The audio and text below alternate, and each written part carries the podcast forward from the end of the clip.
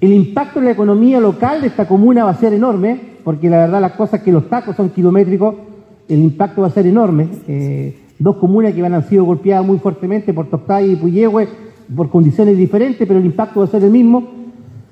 Quisiera solicitar un informe, voy a solicitarlo en punto vario a, la Dirección Regional de Vialidad, al MOP, a quien corresponda, para cuál es el estado real de avance de esta obra. Personalmente pienso que no están en los tiempos, es una obra de 700 días aproximadamente, pero la verdad es que está dejando mucho que se Hemos tenido problemas con los dos trabajos que se han realizado en esta ruta 215, que es la ruta internacional.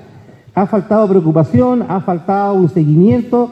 La verdad que uno quisiera ver a las autoridades que están a cargo de estos temas más encima de esta empresa y no dejarla sola.